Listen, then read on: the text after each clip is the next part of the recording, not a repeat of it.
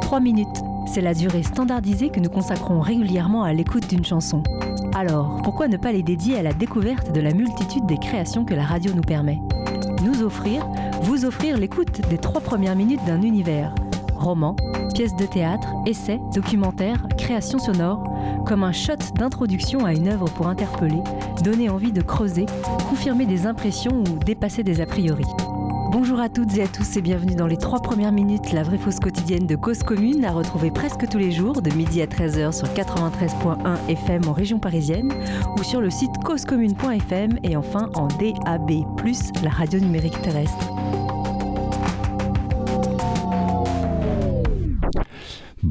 Bonjour à toutes, bonjour à tous. Nous sommes le 11 mars 2022 et vous êtes en direct dans notre nouvelle émission, enfin notre nouvelle édition de notre émission Les trois premières minutes qui est déjà la numéro 100 14.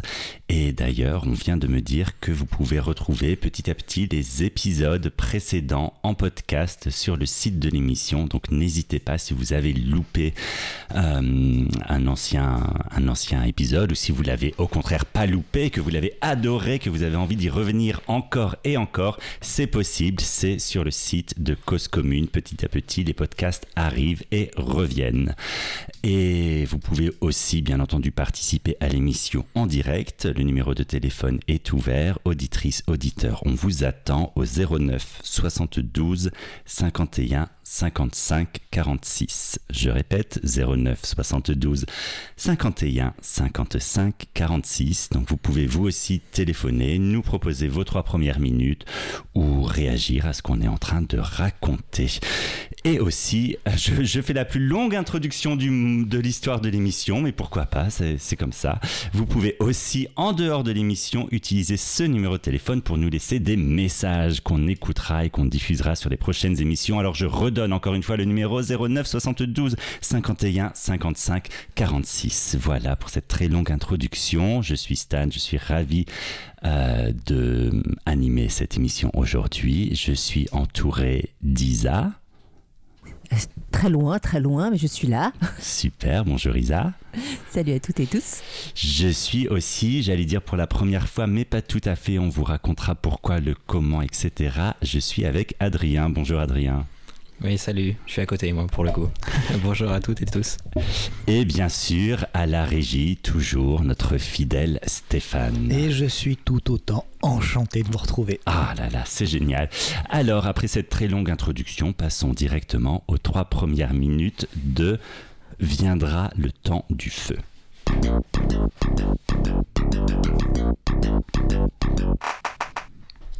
Chapitre 1 Ève elles sont mortes, toutes. Elles étaient peu nombreuses et elles sont mortes. Il n'y a pas de traces. Je les ai vues souvent, sans plus faire partie de leur groupe, leur cercle, leur assemblée. D'autres les ont vues. Certains se souviennent, mais aucun ne sait ce qu'elles sont devenues. Je ne connais pas l'emplacement de leur tombe. Je ne sais s'il y a des corps qui pourrissent sous terre, elles ont disparu. Je ne sais pas si j'ai la force d'écrire cette histoire. Si je meurs sans l'avoir racontée, c'est comme si elle n'avait pas existé. Il y avait Louve, il y avait Maïna, Raquel et Grace, Rosa et Francesca. Il y en avait d'autres. J'ai aimé Louve plus que de raison dès le début. Je l'observais. Elle était d'une beauté frappante et ne ressemblait à personne, ne ressemblait à aucune de ces femmes que l'on trouve belles. Elle était d'une beauté sanguine, calme et féroce. Penser à elle me saisit au centre du corps et une coulée de plomb m'emplit. Puis vient la nausée puissante quand je pense à la suite. Il me faudra du temps. Parfois je sens que je vais mourir. Je me sens mourir. Cela me prend une fois par jour au moins. Je me ressaisis parce que je sais qu'il guette. Il faut faire attention. Ne pas donner de signes de faiblesse il m'arrive d'oublier qu'ils sont nos ennemis. Au mieux, je peux considérer qu'ils ne sont pas mes alliés. Il n'y a plus lieu de dire nous, car il n'y a plus que moi. Ça me donne le vertige de savoir cela et d'être seul à le savoir. Je les laisse penser que je suis parmi eux, quand je ne suis pas là, mais dans un repli de mon âme où elles existent encore. Je leur laisse croire que nous sommes faits pareil quand la mémoire de ma peau compte une toute autre histoire. Il y a eu la main de Louve sur ma nuque. Il y a eu son souffle et le mien entre nos bouches ouvertes l'une à l'autre. Entre nous, l'oxygène a circulé. Y penser est une façon de lutter contre l'asphyxie. Chaque jour, je rassemble les morceaux de mon être. Chaque jour, il m'est plus difficile d'effectuer ce geste de composition. Il me semble que bientôt, je n'aurai plus la force. Mais il y a cet enfant que j'ai voulu, que j'ai porté, donc je n'ai pas le droit de mourir et chaque jour, je rassemble les morceaux de moi et pars. Chapitre 2 Louise Dans l'entrée du supermarché, il y a un castor géant. Depuis l'intérieur, on peut tout observer. Je le sais parce que je suis dedans. Je fais l'animation entre les portes automatiques. Ma scène est le carrelage beige sous de grands néons blancs. Les allées colorées, le bip des caisses enregistreuses en fond sonore et les annonces promotionnelles du rayon ultra frais. Je salue les clientes, me penche vers les gosses, tends la patte, me laisse prendre en photo, un sourire de peluche toujours fixé sur ma face, mon crâne engoncé et mes cheveux aplatis dans une tête en fourrure quatre fois grosse comme la mienne. On étouffe là-dedans. Zéro. C'était donc les trois premières minutes de Viendra le temps du feu de Wendy Delorme. Alors avant euh, de vous raconter ce qui m'a amené à cette lecture, on va faire un petit tour de table, peut-être en commençant par toi, Isa, une réaction à chaud sur cette lecture. Ah, chaud. Alors moi j'ai bloqué sur euh, je rassemble les morceaux de mon être et euh, je voyais euh, ce qui me semble être une fille. voilà, ramasser ces bouts de lambeaux de peau épars autour de son petit bébé qu'elle a gardé, donc pour lequel elle doit survivre. Et en même temps, je me faisais un parallèle avec moi, ma prochaine lecture. Tu me disais que c'était quelque chose d'anticipation, et je me et, et, donc du coup, je savais que que c'était un roman qui allait un peu dériver sur une réalité alternative. Et euh, j'étais hyper intriguée euh, sur la façon dont ces scènes introductives sont posées. Et, voilà, voilà, je me questionnais sur tout ça et je, passe la parole à Adrien. Oui, parce que toi, tu avais une information euh, oui, quand, c'était échangé déjà hors antenne que, hmm, que c'était de l'anticipation. Adrien, une réaction sur cette lecture? Moi, plusieurs choses. Déjà, sur la forme, au, démarrage, j'avais le sentiment. Enfin, je, je, je, je, me posais la question est-ce que c'est la personne qui a écrit le livre euh, qui parle euh, Ou est-ce que c'est un personnage? Parce qu'elle elle évoquait de raconter justement cette histoire. Donc, moi, je partais plutôt sur une ambiance autobiographique. Et puis, puis tout, tout, de suite, c'est posé un, un climat que j'ai trouvé assez effroyable. Je me, je me demandais quelle pouvait être la, la relation de ces deux femmes.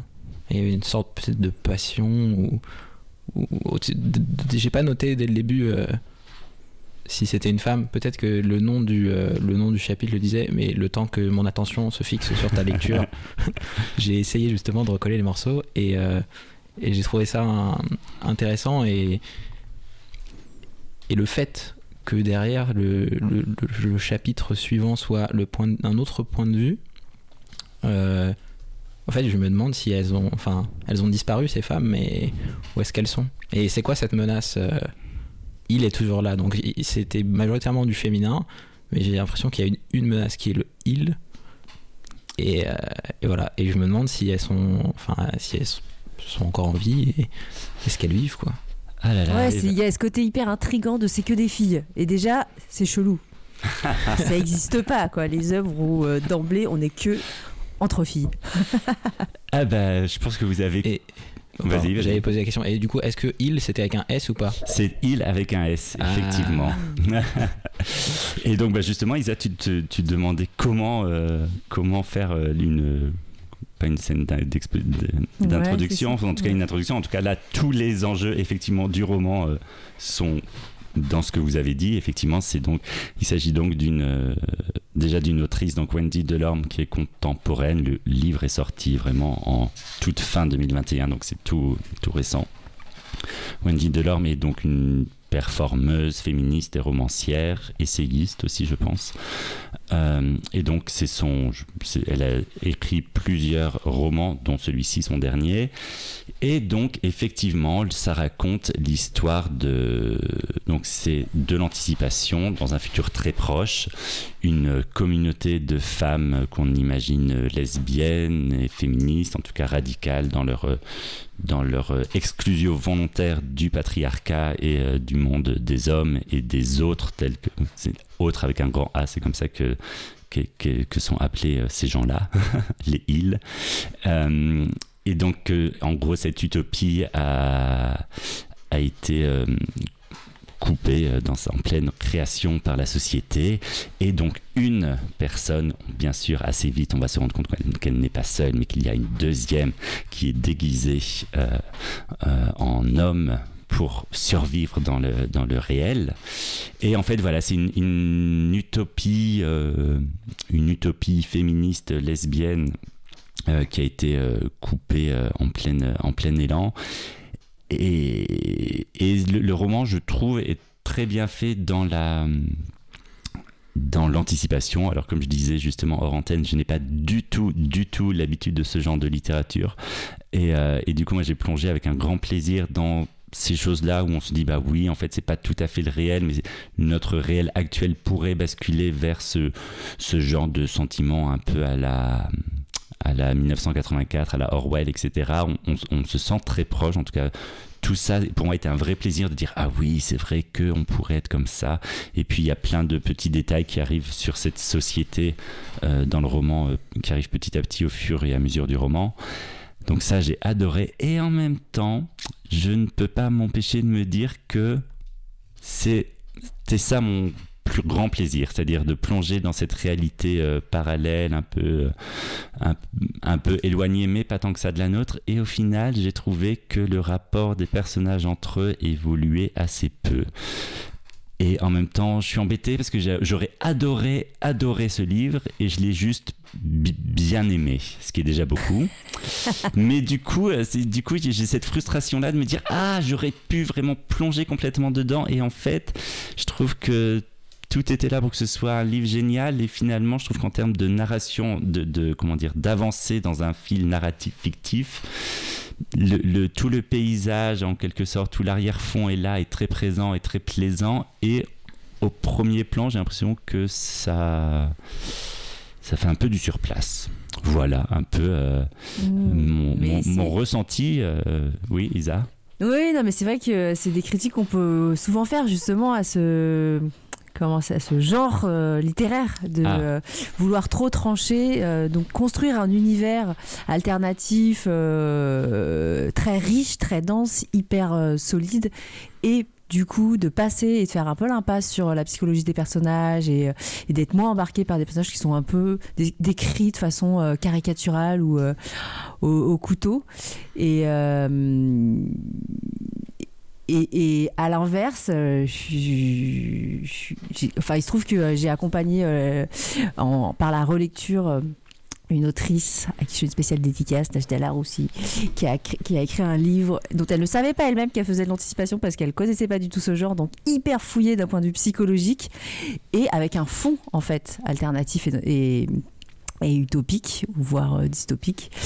Et en fait, euh, les éditeurs lui ont renvoyé que euh, bah voilà, c'était génial, son bouquin, il était hyper chouette, hyper beau et tout, mais en fait, il était trop fouillé psychologiquement et trop exigeant à ce niveau-là pour plaire à leurs lecteurs. Pour de l'anticipation. Ouais, j'ai trouvé ça fou. moi, j'ai trouvé ça fou. Je sais pas ce que, ce que ça t'évoque, toi, Adrien, qui est en plein dans ce genre-là. Ouais, en fait, c'est des niches et c'est difficile.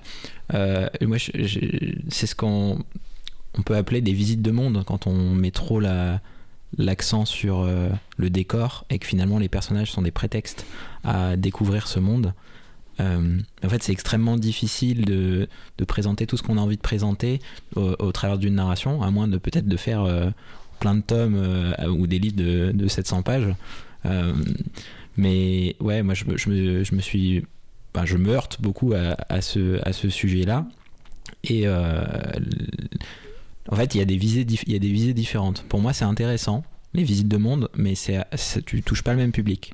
Moi, j'aimerais bien voir des programmes politiques sous euh, forme de visite de monde, euh, où on met des petits personnages sans forcément développer l'histoire, euh, mais euh, qui permettent de, de découvrir en fait comment fonctionneraient plusieurs alternatives ensemble. Bon, du coup, je- je- je- j'en parle là, mais c'est un livre moi qui m'inspire bien. C'est un essai romancé, donc c'est pas un roman, c'est un essai romancé qui s'appelle Voyage en misarchie. Euh, et ça, c'est l'exercice. C'est-à-dire que c'est vraiment, euh, il a tout décrit quoi. C'est une société euh, béton de A à Z, et le personnage et l'histoire, c'est pour alléger le truc quoi. Sinon c'est, sinon c'est chiant. Mais c'est pas suffisant, je pense, pour intéresser des gens qui sont pas déjà convaincus par ce type d'alternative. C'est-à-dire que soit tu t'adresses à un public qui est déjà convaincu, et dans ce cas, la visite de monde elle leur donne plus d'infos, et ils vont pouvoir apprendre des choses, et, euh, et donc ils vont ressentir contents de cette expérience-là. En revanche, si tu veux toucher des gens qui sont, qui, soit qui connaissent pas ou qui sont moyens convaincus, euh, peut-être pas les gens qui sont hostiles, parce que sont toujours difficiles à toucher, quoique, euh, si tu leur présentes une histoire, une histoire dans laquelle ils peuvent se projeter sur le personnage, euh, sur les personnages, bah, je pense que là, il peut y avoir un, changement un peu de mindset progressif. Hein. C'est peut-être pas avec une seule œuvre, mais s'il y en a plusieurs, un changement de mindset progressif qui fait euh, ah oui, en fait, euh, on pourrait vivre différemment et c'est pas forcément nul. Mm. Hein. Mais ça, ça me fait euh, penser à, ces comment dire à ces catégories qu'on met en librairie de euh, fi- science-fiction. Donc là, euh, donc en fait, quand les mondes sont très construits, j'aime bien ton, ton, expression de visite de monde. Et ben c'est de la science-fiction. Et dès que c'est un peu fouillé psychologiquement, en fait, la littérature entre guillemets générale ou la littérature blanche se réapproprie le livre et, et ça tombe. Et c'est plus dans, dans les rayons anticipation typiquement. C'était le cas pour Sur la route de McCarthy qui est un bouquin qui a été un gros carton, un méga best-seller et qui est en fait un roman euh, purement post-apocalyptique, hein, Mm. donc euh, complètement de l'ordre de la dystopie euh, anticipatrice. Et là, eh ben, on le trouve euh, pas dans les romans d'anticipation, quoi. Enfin, on ne retrouve pas dans les rubriques anticipation. Et, et en même temps, je me dis que le, enfin, le genre, quand même, euh, évolue de plus en plus. Mais je trouve ça difficile, je trouve un peu ingrat pour, euh, pour les spécialistes de l'anticipation de dire Ah bah voilà, quand ça devient un peu fouillé et psychologiquement intéressant, ah bah c'est plus dans nos rayons. Et hop, la littérature classique se réapproprie le bouquin, quoi. Sauf quand c'est des dystopies. Là, ça reste. je pense que c'est des, dystopies qui restent dans le, le- le côté monde, finalement, découverte de monde, mais c'est un truc horrible et il y a- de la narration parce que c'est plus facile euh, de captiver le de captiver le, la personne qui lit euh, avec ses émotions, on va dire un peu euh, désagréables, plutôt que l'utopie qui a l'étiquette un peu de bon bah il se passe rien, c'est pas très intéressant quoi. Ah oui, là, c'est vrai que tu vas sur un autre sujet, quoi. Effectivement, comment on, on peut embarquer des gens dans une utopie euh, Quelle narration serait intéressante pour euh, explorer euh, des utopies possibles, quoi. Alors qu'effectivement, quand tu es sur le- la peur, euh, le stress, l'angoisse, euh, en général, c'est plus facile. plus facile à embarquer, quoi.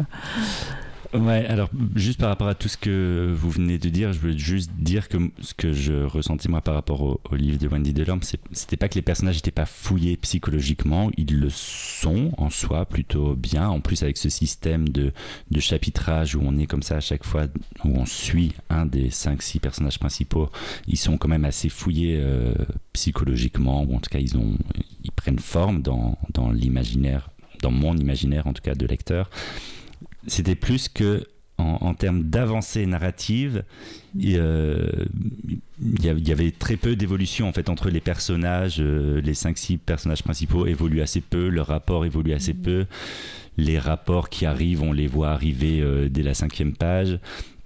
J'exagère, j'exagère un peu, mais, mais c'est plus, c'est pas, c'est pas tant que les personnages sont pas fouillés psychologiquement, c'est vraiment que en termes narratifs, mm, il se passe Oui. peu de choses selon moi ou peut-être que j'ai pas compris euh, tous les enjeux après il y a aussi la, la question euh, que, en- que comment dire je trouve, ça, je trouve ça difficile en fait de dire du mal de ce livre parce que j'ai envie de soutenir cette utopie de, de communauté euh, euh, lesbienne, euh, euh, chimérique, euh, etc., super puissante, etc. Et, et donc Et, euh, et, aussi, du coup, moi, je suis un homme blanc euh, de la classe moyenne et du coup, qui est clairement une cible du, du bouquin. Et du coup, je me dis, ah oui, mais alors si j'adhère pas complètement au bouquin, si je lui trouve des critiques, est-ce que c'est justement parce que je suis ce que je suis et je parle d'où je parle? Du coup, il y a tous ces enjeux-là aussi pour moi derrière de... de ah, ouais, c'est intéressant ça. De, de, de, dire, bah oui, bah justement, là quand même, les, les hommes euh, sont, sont super bien. Après, il n'y a pas de haine euh, vraiment dans les hommes, ils sont juste ou inexistants ou pas très intéressants. Justement, quand on parlait de, personnages plus fouillés psychologiquement, tous les personnages féminins le sont beaucoup plus. L'homme, euh, sans spoil, enfin, si on, ah, je sais pas si je peux spoiler du coup, il y a, y a, un homme euh, qui est présent et puis bon, finalement, on va, son personnage évolue justement. Donc voilà, il y a aussi cette question-là pour moi de me dire, voilà, est-ce que parce que aussi, pardon, je remets ma pensée en place. Euh, en fait, ce livre m'a été conseillé par une amie, donc femme, qui l'avait conseillé à une autre amie femme, et ces deux amies femmes m'ont conseillé de le lire. Et, les deux avaient adoré, et moi j'ai bien aimé avec des réserves. Et du coup, je me dis, est-ce qu'il y a du coup une question de de genre de lecteur, lectrice qui entre en compte dans la perception de ce roman? Voilà, la question reste ouverte. Ouais, ben ça, cette interrogation, elle me parle pas mal. Et même, j'irai plus loin. Euh, quand euh, j'avais évoqué, moi, dans une précédente émission, euh, Subtil Béton, qui a été écrit à plusieurs mains de femmes par un collègue qui s'appelle Les Agglomérés. Donc, on n'a pas le nom des personnes, des autrices sur, sur le livre. Et pareil, c'est un roman d'anticipation où tous les personnages principaux sont des filles euh, qui euh, s'extraient d'une société qui est devenue enfin voilà hyper contrôlante hyper violente, aliénante et tout ce qu'on veut. Et donc il y a toute une bande qui s'auto-organise pour aller euh, se marginaliser de plus en plus loin dans le fond de la forêt. Et c'est que des filles. Et, et comme on n'est pas habitué à avoir que des filles, et que même si moi, en tant que lectrice femme, eh ben, j'endosse les mêmes stéréotypes, les mêmes attentes inconscientes. Et du coup, il y a un côté où j'étais un peu résistante, une espèce de décrédibilisation dans mais comment une bande de filles elle va survivre dans la forêt quoi. bah oui puis c'est marrant parce que justement c'est aussi l'une des premières choses que, que, qui a été dite à la lecture des trois premières minutes c'est tiens il y a que des femmes c'est bizarre. Est-ce que, oui, est, est que, la couverture c'est deux femmes qui se tiennent la main là dans une forêt euh... Ah bah. Non, celle de Isabelle. Pas ah. non, mais en fait, du coup, il y a eu un énorme travail graphique qui a été fait. Donc, mm. c'est des illustrations euh, bah, par, des, par une fille aussi, avec une carte euh, magnifique et tout ça. Donc, c'est pas, il n'y a pas de visuel, enfin, euh, photo, comment dire, figuratif, quoi. mais moi-même, tu vois, je me dis, je me suis surprise à ça. Et, et, et c'est là où, enfin, voilà, c'est puissant, hein, les, la question des préjudices stéréotypes. Et, et en même temps, de dire bah oui ce côté euh, je sentais bien que j'avais comment dire mon esprit critique annihilé parce que j'étais tellement contente d'avoir un bouquin déjà écrit en, écrit en collectif par des femmes où les femmes euh, bah ouais elles sont en capacité aussi de produire des alternatives concrètes en, avec les mains dans le cambouis et, euh, et et des alternatives euh, que je pourrais qualifier de viriles en fait. Enfin, tu vois, si on, va au-delà de le viril, c'est que les hommes et voilà, et la douceur, c'est que les femmes. Euh, et, et, en fait, ce bouquin, j'ai envie de le défendre bec et ongle, et je ne vois plus, je n'ai plus aucun esprit critique. Je... et eh bien justement, je pense que j'aurais adoré défendre le, le, livre de Wendy Delorme, bec et, euh, et ongle, sans esprit critique, mais du coup, j'ai un esprit critique peut-être en tant que comme. Peut-être que ce qui serait intéressant pour parler aux hommes, enfin, moi, ce qui me donnerait envie peut-être euh, plus de lire le livre, c'est de me dire qu'il y a dans les points de vue, différents points de vue, il y a le point de vue d'un homme et c'est un homme qui en prend peut-être plein la tronche euh, et en fait ça permet d'inviter à montrer tous nos biais en fait à, à, vivre à travers la lecture nos biais et, euh, et puis nos paradoxes, à nous mettre en face de ça, et puis de euh, ne serait-ce qu'avec pour objectif qu'à la fin on change un peu de regard sans qu'on ait complètement retourné euh, le truc. Ah, je pense que ça, ça peut être une, une façon de faire. Moi je sais que j'ai lu aussi déjà un livre comme ça où il y avait que des femmes, et du coup j'ai eu peut-être un peu moins de. C'était moins facile pour moi de me projeter. Oui, mais c'est en fait c'est aussi vivre ce que vivent par exemple les femmes si on reste sur la question du genre, de dire bah le monde, enfin Il y a des millions de films où il y a que des hommes, des millions de romans où les héros ne sont que des hommes, qu'entre hommes, et c'est ce qu'on vit tout le temps, nous. Bah oui, Bien sûr. On a donc cette capacité à pouvoir se projeter dans des histoires ou des narrations euh, qui sont pas euh, ni du genre, ni du sexe, ni de. Et donc voilà, et se dire, bah ouais, moi je suis, ah, je suis assez pour le fait qu'il y ait des bouquins qui sont justement. qui ne parlent que de- d'histoires de, femmes, quoi. Et de se dire, mais les mecs, allez, c'est le moment de se mettre à la. à votre- d'éprouver votre capacité à vous projeter au-delà du, du sexe de la personne, quoi. Vu que nous on le fait, c'est faisable pour vous aussi, quoi. Ben oui, faut croire. En tout cas, voilà, c'était euh, une longue discussion. Aujourd'hui, voilà, on prend notre temps, mais euh, c'est important. C'était donc euh, les trois premières minutes deviendra le temps du feu de Wendy Delorme. Vous aussi, auditrices, auditeurs, si vous avez des réactions, si vous avez une expérience de la littérature d'anticipation, faites-nous signe. N'hésitez pas, 09 72 51 55 46. Et je pense qu'il est temps maintenant de passer aux trois premières minutes de Ponsa Marot.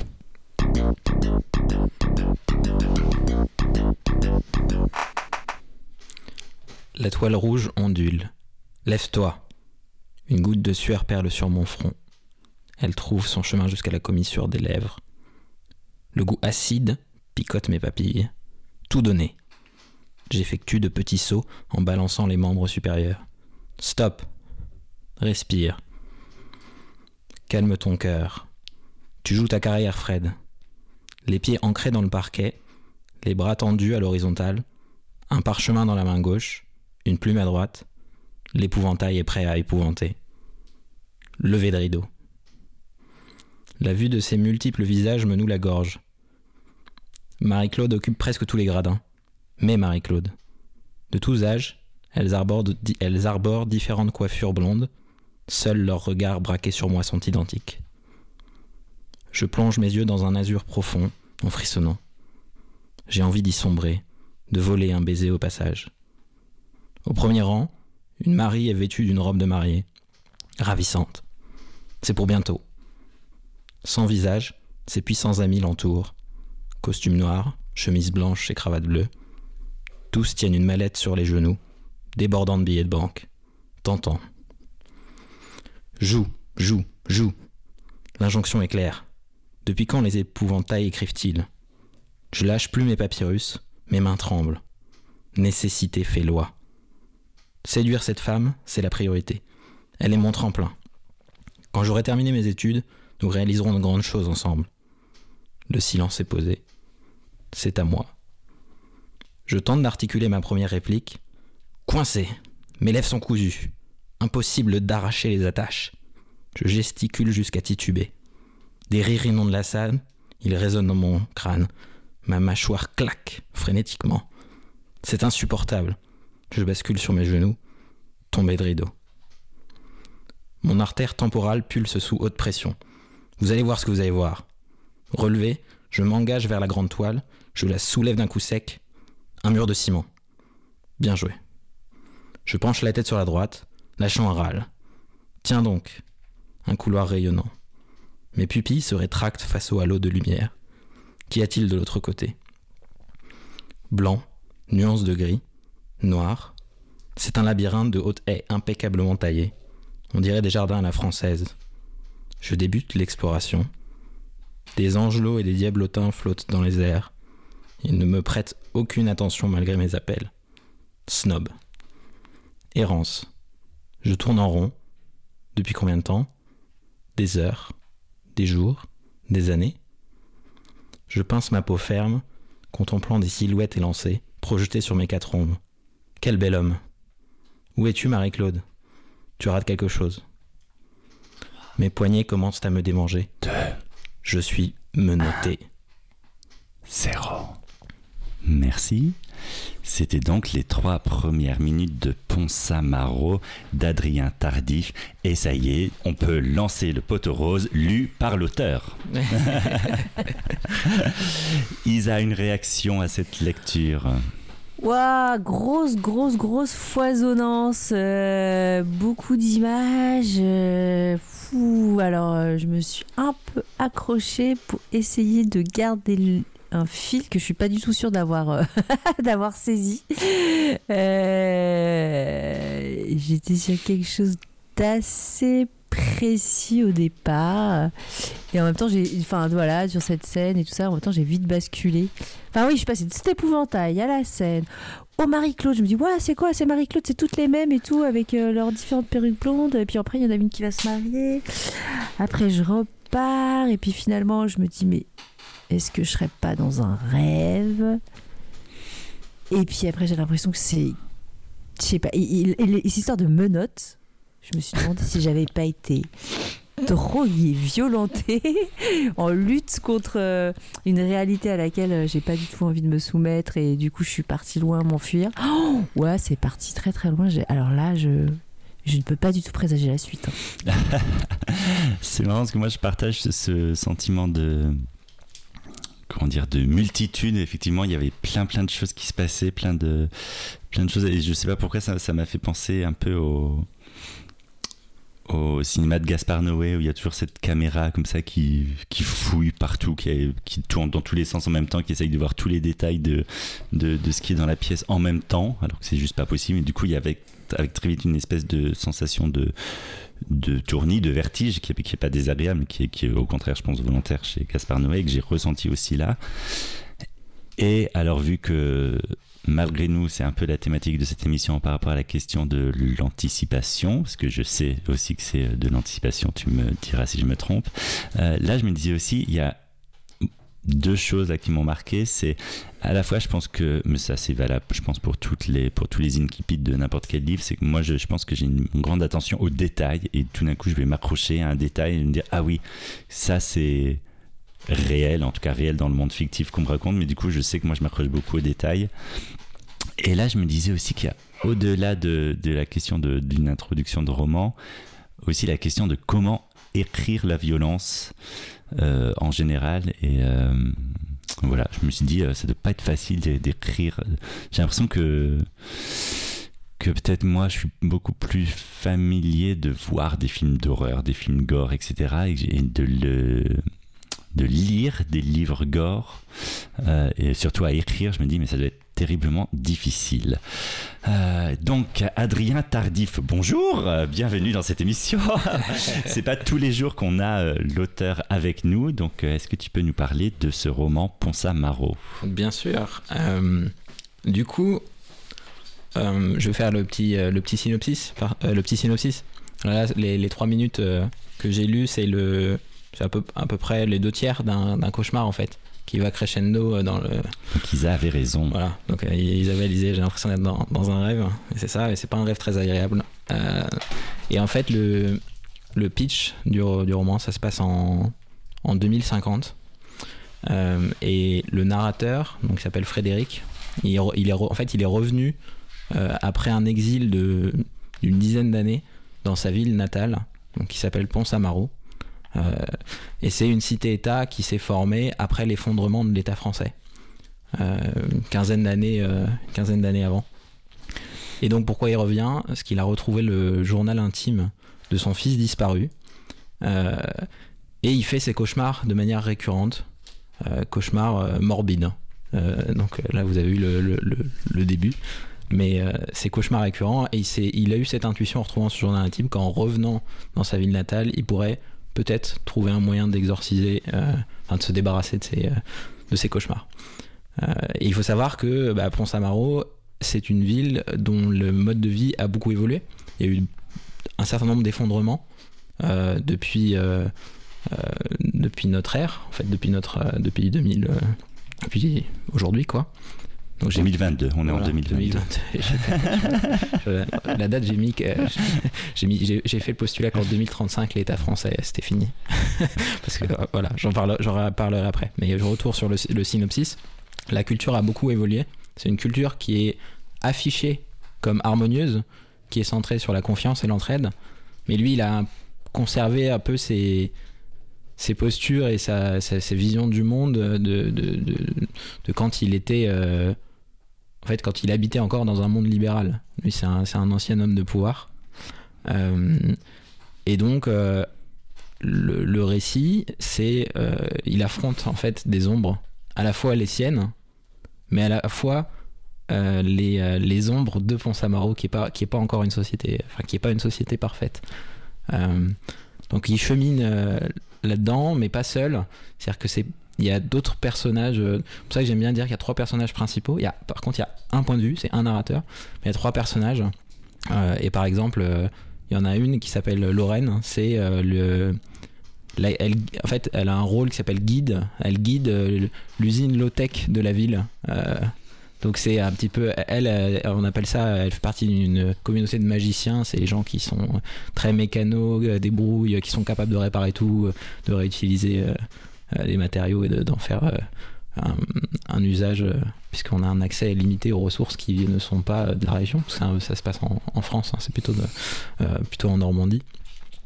Euh, et donc euh, voilà, ils cheminent ensemble. euh, ah, et puis euh, la rencontre, ah, je vais m'arrêter là, la rencontre d'un d'un mystérieux troubadour euh, d'outre-Atlantique va venir euh, bousculer un peu leur euh, leurs choses, sachant qu'ils ont chacun leurs enjeux à, à, traiter.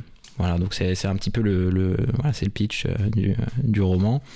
Et euh, c'est intéressant parce que euh, de la discussion qu'on a eue avant, sur la première version que j'ai écrite, j'étais très dans la description de pratiques alternatives, euh, avec une orientation assez politique. euh, et, euh, qu'est-ce que la question fondatrice pour moi, ça avait été. Alors, je, que je me suis. En fait, j'ai fait un certain nombre dans ma vie de rencontres inspirantes et je continue, de personnes qui incarnent déjà pour moi des fragments de futur, euh, que ce soit euh, euh, sur la gouvernance partagée, le futur du travail, les monnaies locales, les écoliers, la permaculture et tout ça. Et je me suis posé la question qu'est-ce que ça donnerait à, l'échelle d'une société civile plus large si, voilà, si ces, pratiques étaient adoptées, comment elles s'interconnecteraient? Et donc je décrivais beaucoup le monde. Et au fur et à mesure, euh, j'ai eu des idées et je me suis dit non, j'ai envie de mettre en avant plus euh, l'histoire. Euh, et donc voilà, j'ai essayé. Vous me direz du coup si je tombe dans ce piège aussi ou comment comment j'arrive à surfer sur la sur la ligne. Mais c'est pour ça que j'appelle pour moi c'est un thriller psychologique sur fond d'utopie. Voilà, je dirais je dirais ça. Parce qu'il faut dire que tu étais déjà venu dans cette émission présenter aussi les trois premières minutes de ce roman. Qui, euh, alors je connais la réponse, mais je vais faire comme si je ne la connaissais pas pour euh, les auditrices, les auditeurs. Où trouve-t-on ce roman? Ah oui, tout à fait. donc ce roman pour l'instant il est sur mon ordinateur. Voilà, il est, et donc il est encore en cours d'écriture. C'est ça. En fait, je l'avais, je l'ai déjà écrit deux fois et là, je retravaille dessus une troisième fois après avoir eu la chance de, de faire un stage euh, avec des auteurs, euh, donc qui s'appellent Norbert Merjanian et euh, Alain Damasio, donc euh, qui m'ont Alain donné. Damasio, dont on parle souvent, souvent dans cette émission. Ah bah, a super. Bah, j'ai eu la chance de le rencontrer, j'étais un gros fan euh, et quelqu'un un jour m'a dit "Ah, tu devrais aller faire ce stage." J'ai pas réfléchi, euh, j'y suis allé sans même lire le programme. et euh, je regrette pas, c'était ça m'a c'était très intéressant et ça m'a beaucoup aidé et donc je retravaille euh, je retravaille le livre et pour la petite anecdote, c'est aussi pour ça que la scène d'ouverture elle est très différente. Euh, Norbert m'a dit euh, ton rêve euh, il marche pas au début parce qu'il fait trop réaliste. Euh, il faut aller tout de suite dans l'étrange. Un rêve, c'est tout de suite bizarre, quoi. Donc, euh, peut-être qu'il en reste encore un peu, mais par rapport à la première qui faisait très réaliste finalement, et le passage au milieu, qui le crescendo, n'était pas justifié. Donc voilà. Et donc, je reviens à ta question. Là, j'ai à peu près euh, réécrit la moitié. Et l'objectif, c'est de le sortir cet été. en passant par un financement participatif, donc un crowdfunding, euh, pour la raison que euh, j'en parle depuis longtemps. Il y a une communauté un petit peu qui, qui, qui, se fédère autour de, de, ce roman. Euh, ça me donne beaucoup d'énergie et je me dis que j'ai pas envie juste de le sortir de manière classique et j'ai envie de, de, proposer des ateliers pour aller tester des pratiques parce qu'il faut savoir que dans ce roman j'ai distillé des pratiques que j'utilise, que j'ai apprises et que j'utilise pour m'aider à persévérer derrière la réalisation de mes rêves avec euh, les diff- euh, avec l'aide des différentes communautés. C'est des choses qui se font entre pairs. Et, euh, et pour moi, c'était une façon de transmettre ça. Et si je résume un peu l'intention de Pont-Samaro, c'est un imaginaire pour favori- fa- favoriser l'émergence de futurs sereins et que chacun. Enfin, le message, c'est lâchez pas vos rêves, quoi. C'est on y va ensemble, mais euh, l'histoire tourne autour de comment est-ce que euh, je m'aligne et euh, je fais ce qui me fait vibrer. Il n'y a pas d'âge, parce que le, le, le, narrateur, euh, c'est un, un vieux monsieur, il a 73 ans, ou 72.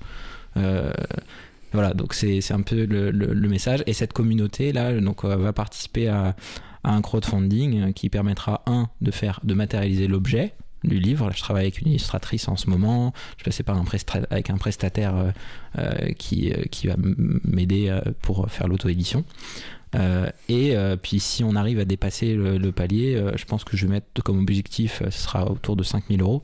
Mais si on arrive à dépasser les paliers, par exemple à 7500 euros, on pourrait, je peux réimaginer lancer un cercle avec d'en- d'entraide avec des entrepreneurs, donc ça peut être lucratif ou du non lucratif, hein, pour co-créer des visions que derrière on va aller faire tester aux parties prenantes pour les aider à, à engager leurs écosystèmes.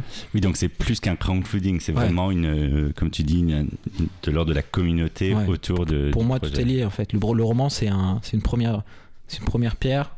Bah, c'est pas une première pierre parce qu'il y a déjà plein de choses vraiment chouettes qui se font dans ces, euh, dans, dans- sur ces sujets des imaginaires, beaucoup de communautés. C'est la première pierre que je moi je veux poser en tant que contributeur à, ce, euh, cet élan Euh, et euh, j'ai envie que, que, que ça donne naissance à d'autres choses. Moi je vois Ponce Amaro comme un, un, un monde ouvert qu'on peut venir peupler après dans des, des ateliers de design fiction ou des choses comme ça.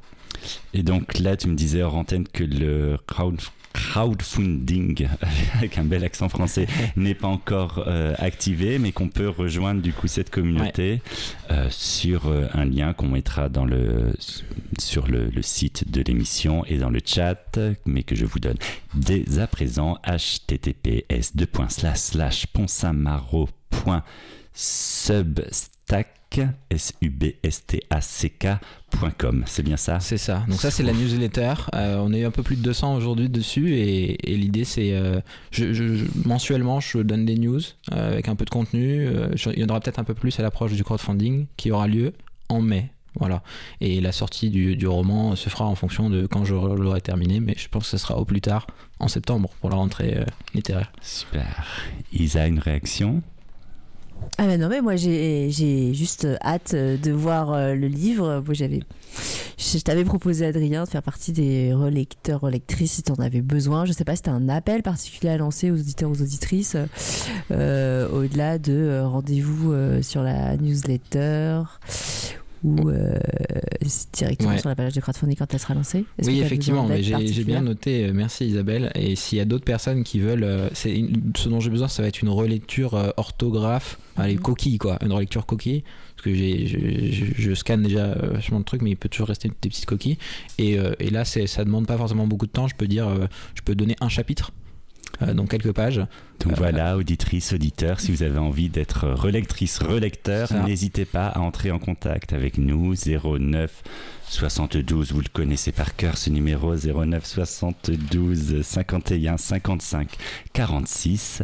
Merci beaucoup Adrien, c'est le moment de notre petite pause musicale. On se retrouve tout de suite.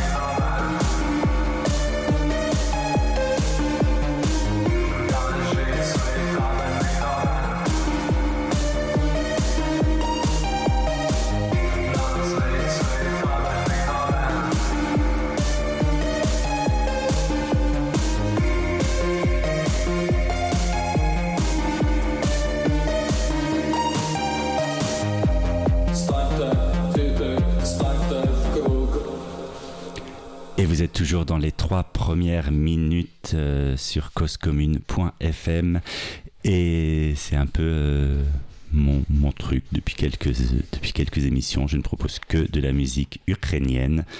Euh, donc là, on vient d'écouter Courte Valut avec une chanson qui s'appelle Nomer. Euh, qui date de 2018. Euh, voilà, ça fait déjà trois, trois émissions qu'on passe de la musique ukrainienne. C'est un grand plaisir, mais voilà, je voudrais bien passer d'autres musiques aussi si la situation va mieux. Mais en attendant, je vous fais découvrir de la musique ukrainienne. On fait ce qu'on peut. Voilà, euh, si vous aussi d'ailleurs vous connaissez de la musique ukrainienne, envoyez-la ou téléphonez-nous 09 72 51 55 46, le numéro de téléphone que j'aurais répété au moins dix fois euh, au cours de cette émission. Je ne sais pas pourquoi. C'est comme ça. Euh, on va passer sur le dernier quart d'heure qui nous reste à passer ensemble avec les trois premières minutes de Malville.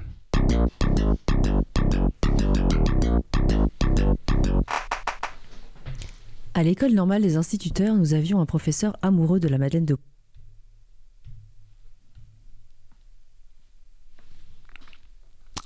Alors Isabelle a disparu. Oh, pardon, je parlais toute seule. Ah oui. Peut-être as-tu mis mute sur ton micro ou je ne sais pas, Tout à visiblement. J'ai démuté, mais toute seule, dans ma tête. Ah super. Alors, je propose euh, d'oublier ce qui vient de se passer sur les 20 dernières secondes et on va dire qu'on va lancer les trois premières minutes de Malville. Jingle.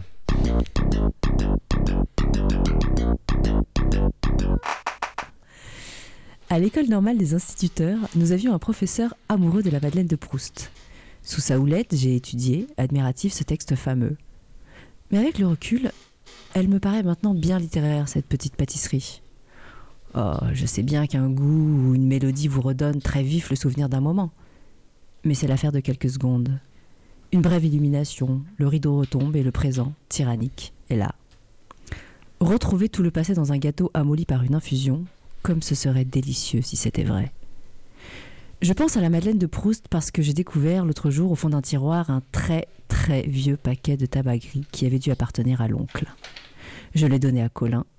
Fou de joie à l'idée de retrouver après tant de temps son poison favori, il embourse sa pipe et l'allume.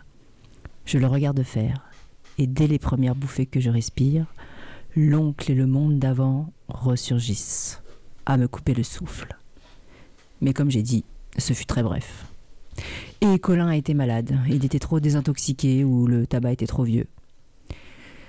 J'envie Proust. Pour retrouver son passé, il s'appuyait sur du solide. Un présent sûr, un indubitable futur. Mais pour nous, le passé est deux fois passé. Le temps perdu l'est doublement, puisqu'avec lui nous avons perdu l'univers où il s'écoulait. Il y a eu cassure. La marche en avant des siècles s'est interrompue. Nous ne savons plus où nous en sommes et s'il y a encore un avenir. Il va de soi que nous essayons de nous cacher notre angoisse avec des mots. Pour désigner la cassure, nous avons des périphrases. Nous avons d'abord dit, après Messonnier, toujours un peu faillot, le jour J, mais ça vous avait un air encore trop guerrier. Et nous avons adopté un euphémisme plus pudique, dû à la menou et sa prudence paysanne. Le jour de l'événement. Peut-on rêver plus anodin? Toujours avec des mots, nous avons remis de l'ordre dans le chaos et rétabli même une progression linéaire du temps. Nous disons avant, le jour de l'événement, après. Voilà nos astuces linguistiques. Elles nous donnent un sentiment de sécurité à proportion de leur hypocrisie. Car après désigne à la fois notre présent incertain et notre hypothétique avenir. Sans Madeleine y bouffer de pipe, nous y pensons souvent au monde d'avant, chacun dans son coin. Dans la conversation, nous exerçons l'un sur l'autre une sorte de contrôle. Ces retours en arrière sont peu utiles à notre survie. Nous évitons de les, multiplier. Mais seul, c'est une autre affaire. Bien que je dépasse à peine 40 ans, j'ai depuis le jour de l'événement une tendance à l'insomnie comme les vieillards, et c'est la nuit que je me remémore. J'emploie ce verbe sans complément car le complément varie d'une nuit à l'autre. Pour m'excuser à mes yeux de cette complaisance, je me dis que le monde d'avant n'existant plus que dans ma tête, il cesserait d'exister si je n'y pensais pas.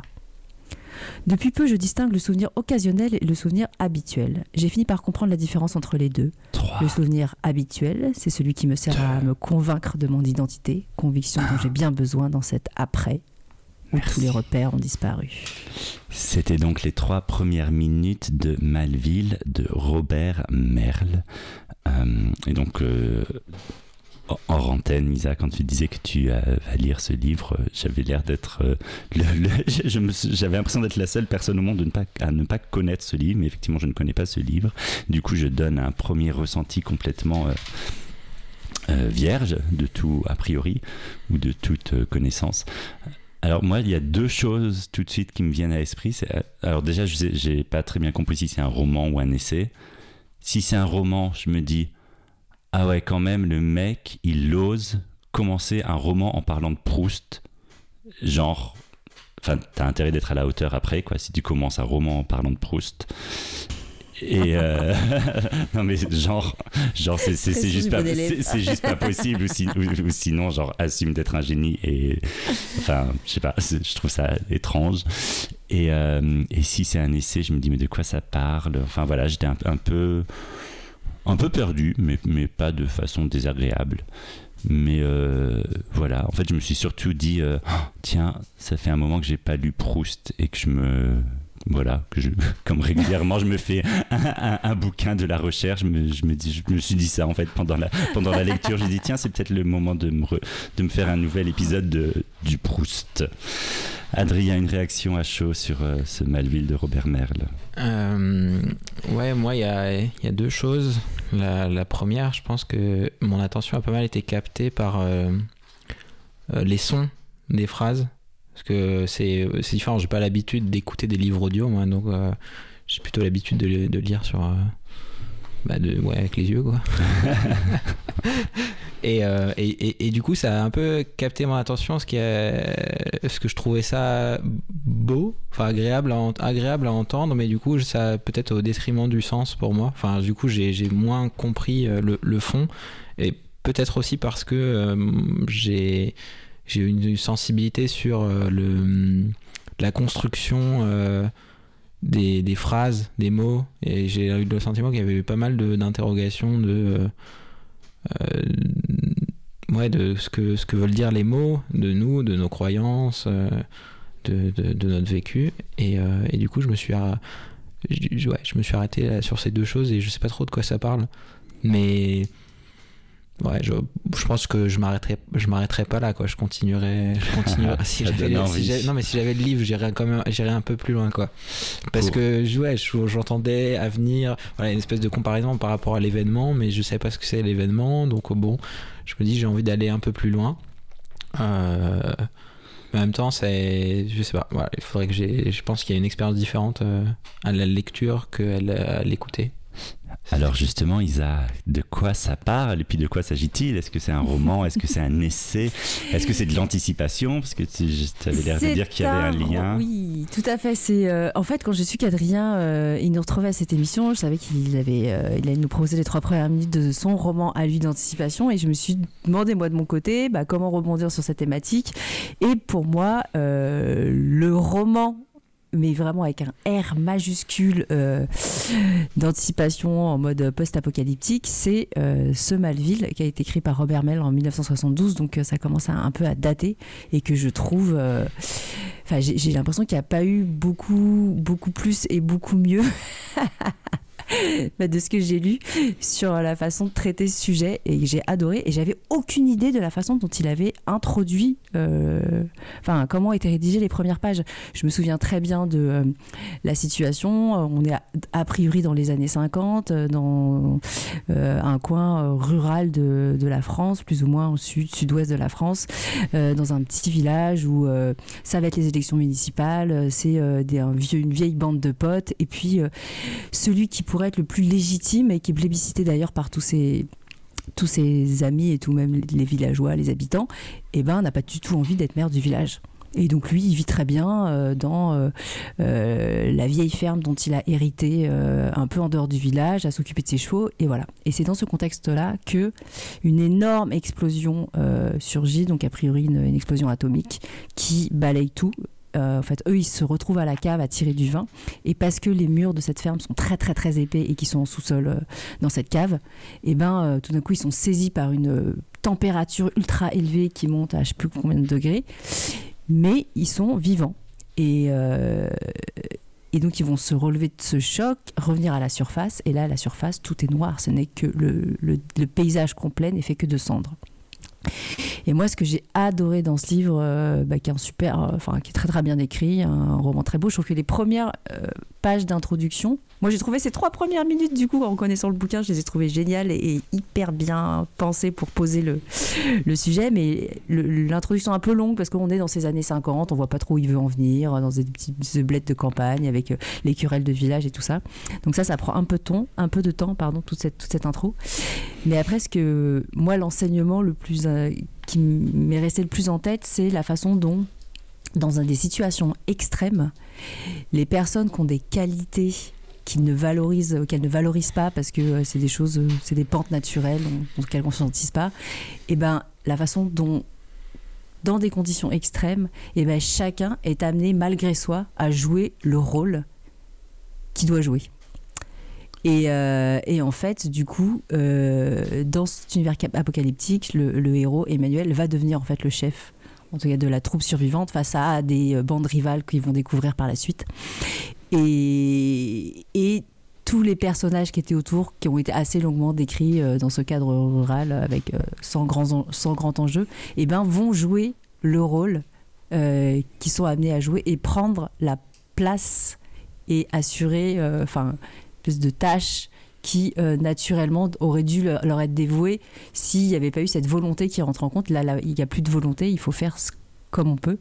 Et, et- et- et cette, euh, cette question-là qui m'avait, à l'époque, je me souviens, euh, euh, vraiment marqué, de se dire euh, que pourquoi, qu'est-ce que ça serait une société où chacun serait à la place de, ses, de ses compétences naturelles, en fait, même au-delà de la volonté. Voilà. Donc là, on est dans une anticipation, euh, disons, post-apocalyptique, si je comprends bien. Ouais, complètement. Et euh, est-ce que c'est le même Robert Merle qui a écrit euh, La mort est mon métier et, oui, exactement. C'est le Ouais. même Robert Merle qui a eu une très longue carrière, qui est mort à plus de 95 ans, et, il me et semble. du coup, comme ça se passe dans les années 50, je me dis, après, c'est peut-être moi ma lecture euh, complètement folle, et parce que je connais La mort et son métier de cet écrivain-là, je me dis, est-ce qu'il y a un sous-texte politique sur, la, sur euh, un pays après-guerre, après la Deuxième Guerre mondiale en l'occurrence, si ça se passe dans les années 50, est-ce que ça c'est une, euh, comment dire, une couche qui est présente dans le, dans le roman, ou est-ce que c'est moi qui divague complètement? Ah, bah, peut-être qu'elle y est, et peut-être qu'à l'époque où je lis, parce que je lis il y a vraiment assez longtemps, euh, je n'ai pas capté cette couche-là. Et c'est pas ce, qui, ce que j'en ai retenu. Euh, mais peut-être qu'elle y est, donc je, je pourrais pas te dire que. En tout cas, moi, je l'ai pas, je l'ai pas perçu. Mais en tout enfin voilà, je trouve que sur ce sujet-là, Malville, euh, sur les, la question de euh, écrire euh, du post-apo, il me semble incontournable et toujours non détrôné. Ok, donc euh, il avait raison de se comparer à, enfin de citer Proust dans le Tout début, c'est à la hauteur. ok, parce que c'était un peu ma, mon, mon- mon- ma grande question quand même de, ouais, de quand même il faut, faut oser citer Proust euh, en, en début de roman. Voilà, vous entendez déjà le générique de fin de notre émission. C'était un plaisir pour moi euh, de l'animer avec vous, ma chère Isabelle et mon cher Adrien. On vous a partagé donc les trois premières minutes de Viendra le temps du feu de Wendy Delorme, de Malville, de Robert Merle et de Ponsa Marot d'Adrien Tardif, lu par l'auteur en direct sur Cause Commune. C'était un plaisir. Vous retrouvez bien sûr toutes les informations et le lien pour euh, entrer dans la communauté Ponsa Marot sur le site de l'émission. J'ai oublié de rappeler quelle était la pause musicale du jour. C'était Courte Valoute avec Nos mères. Et je vous dis à la semaine prochaine. Très belle journée et bon week-end.